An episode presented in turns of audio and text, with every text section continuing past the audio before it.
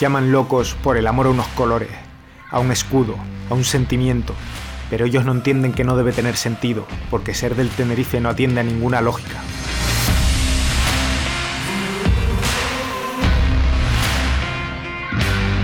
Todos atentos porque tenemos remate blanquiazul.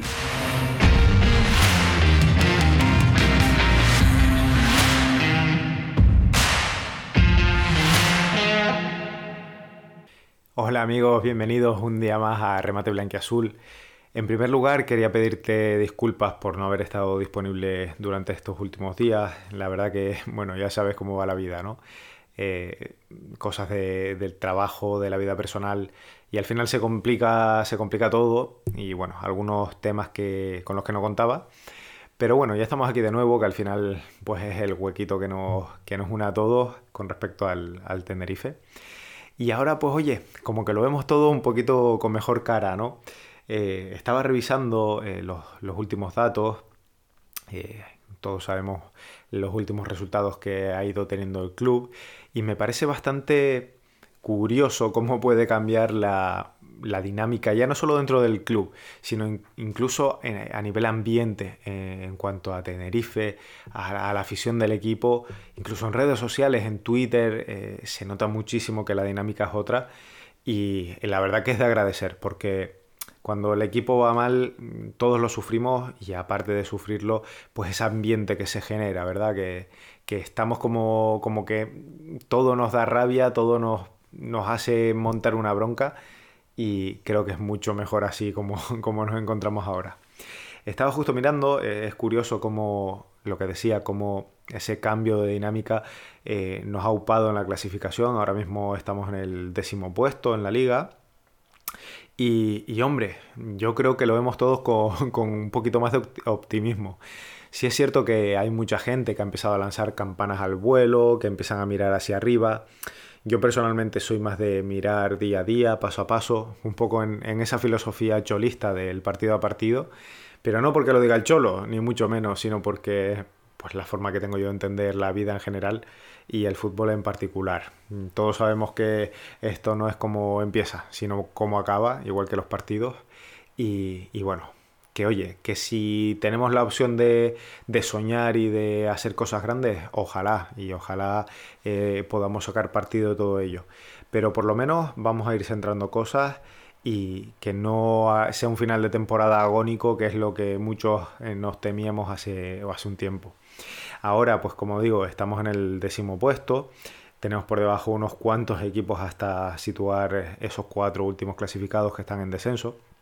Recordemos que ahora mismo los eh, equipos que están en puestos de descenso a, la segunda B, bueno, en este caso a la segunda B Pro, eh, son el Albacete, el Castellón, el Alcorcón y el Sabadell. Y, bueno, son cuatro equipos que a priori en muchas de las quinielas eh, que todos podíamos haber hecho a principio de temporada podían sonar como posibles candidatos a esa lucha por debajo. Pero bueno, también es cierto que hay equipos como el Logroñés eh, o el Cartagena que en un primer momento podían parecer eh, más propensos a, a esas últimas cuatro posiciones y sin embargo sí que están abajo, pero, pero se mantienen por encima de, esos puestos de, la muerte, digamos. Y oye, la verdad que, es bastante llamativo esa pelea que existe abajo. Contemos con que... Eh, los últimos cuatro tienen 25 puntos, los dos últimos que son el Albacete en el puesto 22, el Castellón en el puesto 21. Luego por encima está el Alcorcón con 26 puntos y el que cierra el descenso es el Sabadell con 27, que está empatado a puntos con el Zaragoza, que es el, siguiente clasificado. Ya por encima, eh, pues empiezan a sumar puntos. Recordemos que ahora el Tenerife tiene 36, con lo cual estamos a nueve puntos de, los puestos de descenso, con lo cual tenemos esos tres partidos de margen que, nos dan esa tranquilidad. Para aquellos más optimistas, recordemos que eh, el Tenerife ahora mismo, en la posición en la que, la posición que ocupa, eh, se sitúa a seis puntos del Rayo Vallecano, que es el, el último equipo de esos puestos de playoff de ascenso. Eh, que se sitúa en esa posición con 42 puntos. Así que realmente, pues sí, efectivamente eh, estamos más cerca de los puestos de playoffs que de los puestos de descenso. No obstante, lo que digo, cada uno al final tiene su forma de entenderlo, su punto de vista, pero yo soy de los que me gusta ir un poquito más sobre seguro, afianzar primero eh, el objetivo de esa tranquilidad, de ese, final de temporada estable y tranquilo, que ya lo tenemos ahí al alcance de la mano. A partir de ahí, si los resultados van acompañando, pues oye, soñar un poquito más en grande, que nunca nos viene mal. Pero bueno, poco a poco. Estaba revisando los datos y sí que hay algo que me parece bastante curioso y es que eh, para que seamos conscientes de por dónde puede venir esa mejoría del equipo, esa mejoría que se ha producido sobre todo a raíz de la llegada de Ramis, por mucho que a unos nos guste más y a otros nos guste menos. Yo personalmente era de los que no terminaba de, estar seguro con, la llegada del cuerpo técnico de, Luis Miguel. Y sin embargo, eh, es cierto que la solidez que le ha dado al conjunto eh, pues hombre, sin que sea un fútbol vistoso, todos tenemos claro que ahora mismo el Tenerife no juega un gran fútbol, pero sí que es un fútbol efectivo. Al final es lo de que no te, metan gol, no encajar y aprovechar las, que tengas arriba con los recursos que tienes. Somos conscientes de que este, este año el Tenerife a pesar de que sí que tenemos eh, en la figura de Fran Sol probablemente a un, gran delantero, un delantero, yo creo, para mi opinión, eh, muy top dentro de, las aspiraciones que podía tener el Tenerife en cuanto a la llegada de delanteros. Es un jugador que está demostrando que tiene esa, ese punto diferente, ese punto de auténtico delantero de nivel. Eh, cuando lo vemos en, los partidos, esas ocasiones en las que eh, en cuanto ves que encara el portero ya sabes que va a pasar algo.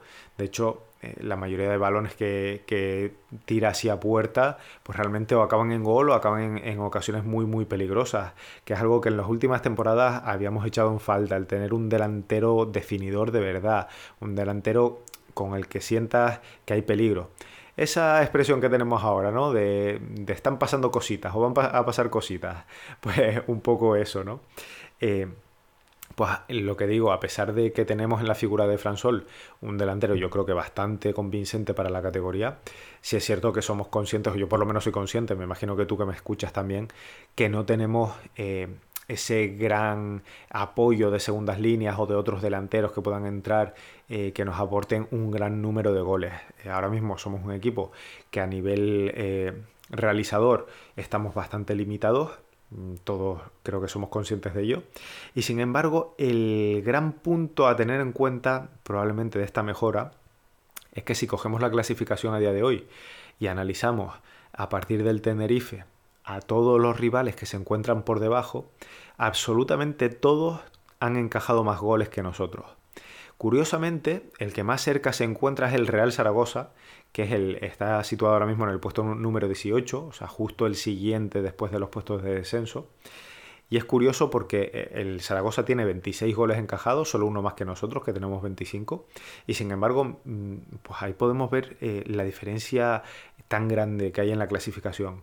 ¿Qué pasa? Pues que al final los resultados al Zaragoza no le han ayudado nada. Sí es cierto que ha encajado solo un gol más que nosotros, pero a decir verdad, eh, nosotros llevamos 10 victorias y 6 empates y el Zaragoza lleva 7 victorias y 6 empates.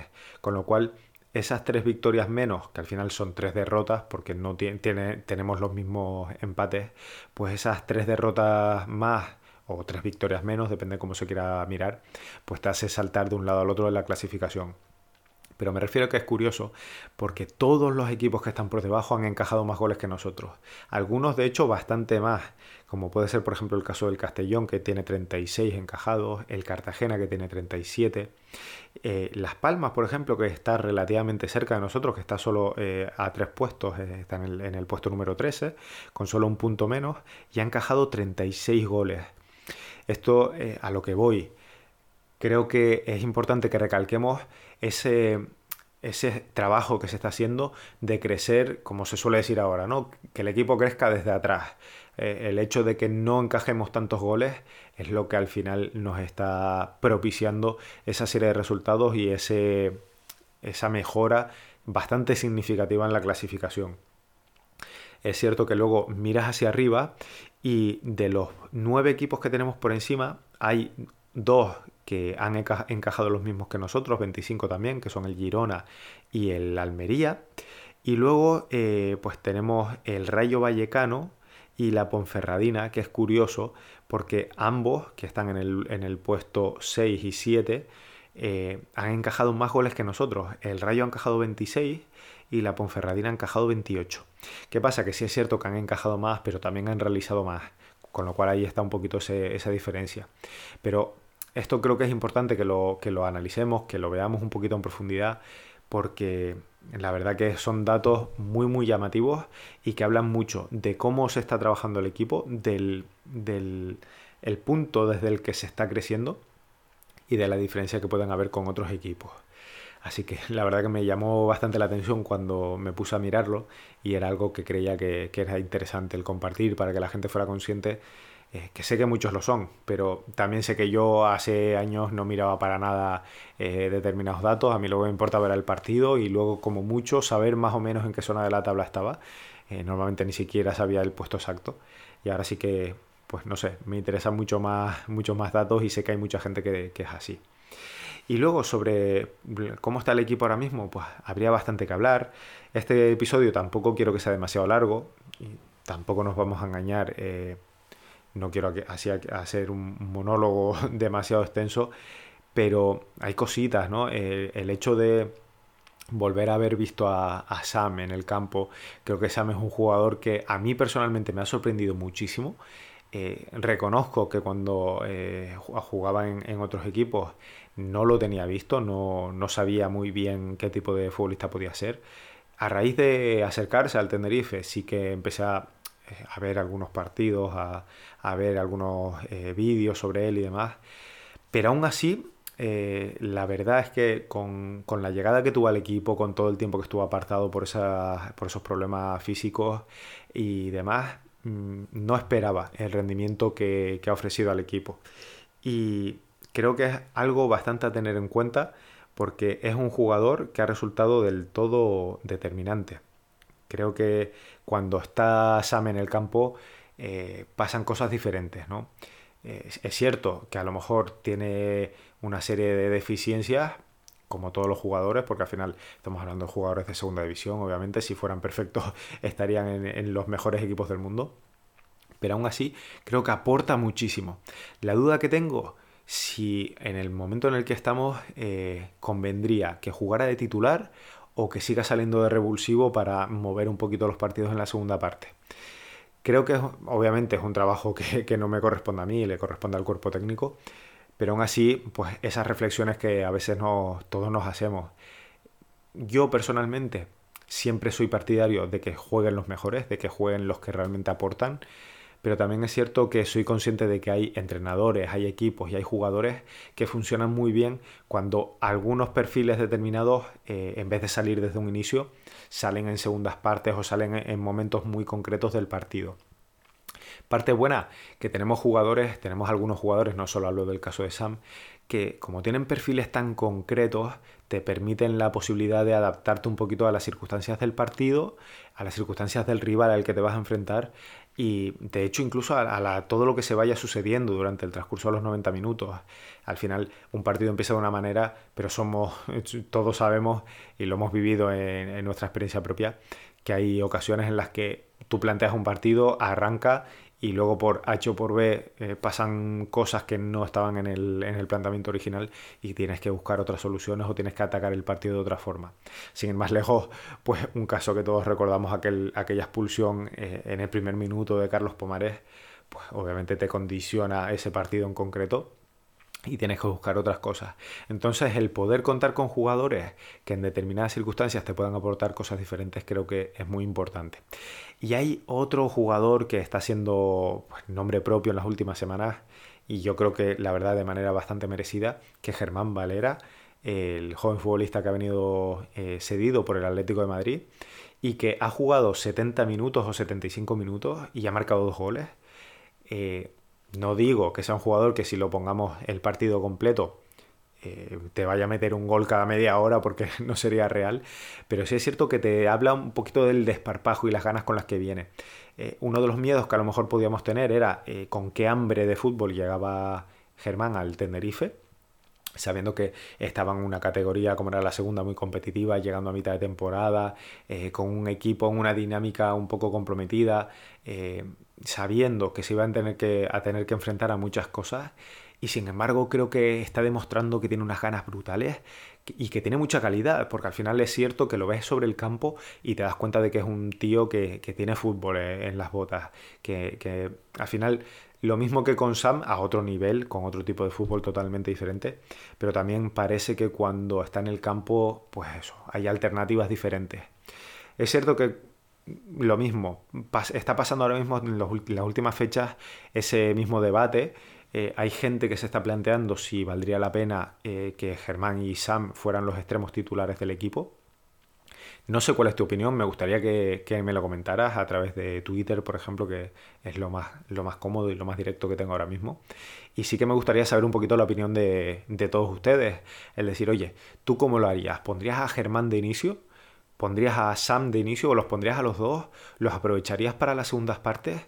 La verdad que es un tema que sinceramente me tiene muy dividido, porque por una parte lo que comentaba ahora, por una parte considero, yo siempre he sido de poner a los mejores, porque luego siempre tendrás tiempo de hacer cambios, hacer modificaciones y demás, y corres el riesgo de dejar escapar el partido si al inicio no, no sales con todo. Pero al mismo tiempo lo que decía, es cierto que saliendo del banquillo están teniendo un rendimiento espectacular. Entonces es una situación bastante complicada. Me gustaría saber cuál es tu opinión, qué, tienes que decir al respecto y cómo lo harías tú, qué tipo de, estrategia, qué tipo de once elegirías para el próximo partido. Eh, recordemos que jugamos este fin de semana. Eh, para todo aquel despistadillo que, no lo tenga muy claro, jugamos el sábado a las 3 horas canarias contra el Real Zaragoza, eh, precisamente. el equipo que comentábamos antes, que tiene eh, prácticamente los mismos goles encajados que nosotros y sin embargo la dinámica del club es totalmente diferente, está al, borde de los puestos de descenso. Va a ser un partido muy complicado, no nos vamos a engañar, el Zaragoza sabe que se juega muchísimo, está en ese punto en el que ya entramos en una recta final, eh, recordemos que solo quedan, bueno, solo, entre comillas, solo quedan 11 jornadas de liga, son muchos puntos, son 33 puntos en juego, pero no obstante sabemos lo que son 11 jornadas eh, en la segunda división, entramos ya en el último cuarto de competición y ahora sí que se empiezan a poner las cosas muy serias, tanto por arriba como por debajo. Entonces el Zaragoza ahora mismo se encuentra, se encuentra en una situación muy muy comprometida, muy delicada. Además, eh, seguramente con esa perspectiva de lo que le está pasando a equipos eh, de cierto renombre, de, cierto, de cierta categoría, que en los últimos años han bajado a Segunda B y en la situación que se encuentran ahora mismo. Vemos, por ejemplo, la situación del D porque es bastante comprometida, con posibilidad de seguir descendiendo. Y eh, otros casos. Entonces, el Zaragoza está claro que la lógica dice que va a salir a por todas, va a salir a morder, porque ya le queda poco que perder y todo por ganar. Es cierto que tiene a cuatro equipos por debajo, pero lo que decía, recordemos que está empatado con el siguiente equipo, que es el primero que está en puestos de descenso. Hablamos de que eh, en caso de que el partido del fin de semana se cerrara con una victoria blanquiazul, el Sabadell, que es el siguiente equipo, que es el 19, que tiene los mismos puntos que el Zaragoza, 27 también, podría adelantar al Zaragoza y dejarlo en, en puestos de descenso. ¿Cuál es el tema? Pues que el Sabadell juega este fin de semana contra el Málaga, equipo que sí que viene en una, en una tónica ascendente, pero aún así eh, sigue estando por debajo. Va a ser un partido también muy disputado este del Sabadell-Málaga, eh, o Málaga-Sabadell, eh, sí, Málaga-Sabadell, perdón, que lo, lo, acabo de mirar, que me había, me había liado, pensaba que era al contrario. Y Va a ser un partido también muy, muy disputado porque el Málaga está un poco en, la misma tónica que nosotros, queriendo terminar de despegarse de abajo. Es cierto que ya tiene cierto margen, ahora mismo el Málaga eh, cuenta con 34 puntos, 7 por encima del descenso, pero claro, se enfrenta contra el Sabadell, equipo que está en descenso. En caso de derrota, eh, un rival directo por el descenso le recortaría 3 puntos, con lo cual el Sabadell quedaría con 30 y el Málaga volvería a acercarse a los puestos bajos. Así que ya empezamos en ese momento de la liga en el que eh, se empiezan a ver todas esas e, esos cruces de intereses entre partidos y hay que empezar a analizar todo esto con, mucha calma. Lo que digo, en caso de que el Sabadell consiguiera ganar al Málaga, el Zaragoza necesita sí o sí ganarnos porque si no va a caer al pozo, va a caer a, a los puestos de descenso. Y entramos ya en los últimos 10 partidos Sinceramente, creo que a nadie le gustaría llegar a, los últimos 10 partidos en, puestos de descenso. Y el Zaragoza sabemos que es un equipo histórico que, pues, obviamente, tiene mucho, mucho bagaje, tanto en primera como en segunda. Eh, las intenciones de, la, de, la, plantilla no creo que pasen por dejarse ir y, poder bajar a segunda B o a segunda B Pro en este caso con, estas nuevas modificaciones que hay a partir de la semana de la temporada que viene.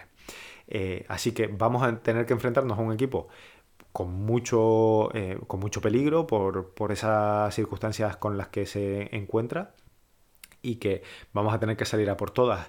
Por eso, eh, no sé hasta qué punto eh, habría que salir de una forma, salir de otra. Y por eso es lo que te comento. A ti que me estás escuchando, que estás escuchando Remate Blanquiazul, te agradecería que me comentes eh, a través de Twitter en alguno de los, de los que ponga con respecto a este programa o en alguna publicación o lo que sea.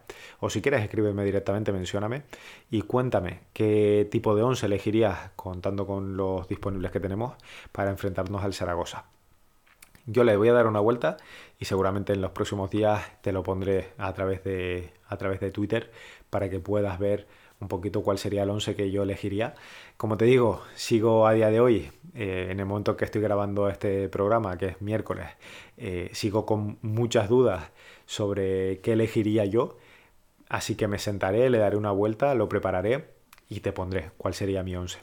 Espero que puedas hacer tú también lo mismo, que interactúes un poquitín conmigo. Y como siempre, te doy las gracias por estar aquí. Eh, espero que todas las circunstancias que me están sucediendo se vayan tranquilizando y me permita eh, grabar los programas con un poquito más de tranquilidad, con un poquito más de calma y sobre todo que no pasen días sin poder estar contigo. Y ¿Qué te digo? Te agradecería muchísimo que te puedas suscribir al podcast en la plataforma que prefieras eh, que le des like a los episodios y que muevas un poquito por ahí si puedes lo que es el canal porque me ayudaría muchísimo a llegar a más personas. Así que, ¿qué te digo? Muchísimas gracias por estar otra vez ahí, al otro lado. Un abrazo enorme. Vamos a por el Zaragoza, vamos a por todas, a terminar de rematar esta temporada intentando primero asegurar lo que tenemos que, mantener y segundo, si cabe la posibilidad, pues pensar en algo más. Pero como siempre digo, vamos primero a por el siguiente partido y ya luego se verá. Así que vamos a por el Zaragoza. Espero tus comentarios, espero que me comentes en las diferentes plataformas, que me cuentes a través de Twitter qué 11 elegirías tú para jugar contra el Zaragoza. Y oye, vamos hablando, ¿vale? Un abrazo enorme y gracias por estar ahí. Nos vemos en unos días en otro programa de Remate Blanca Azul. Venga, familia.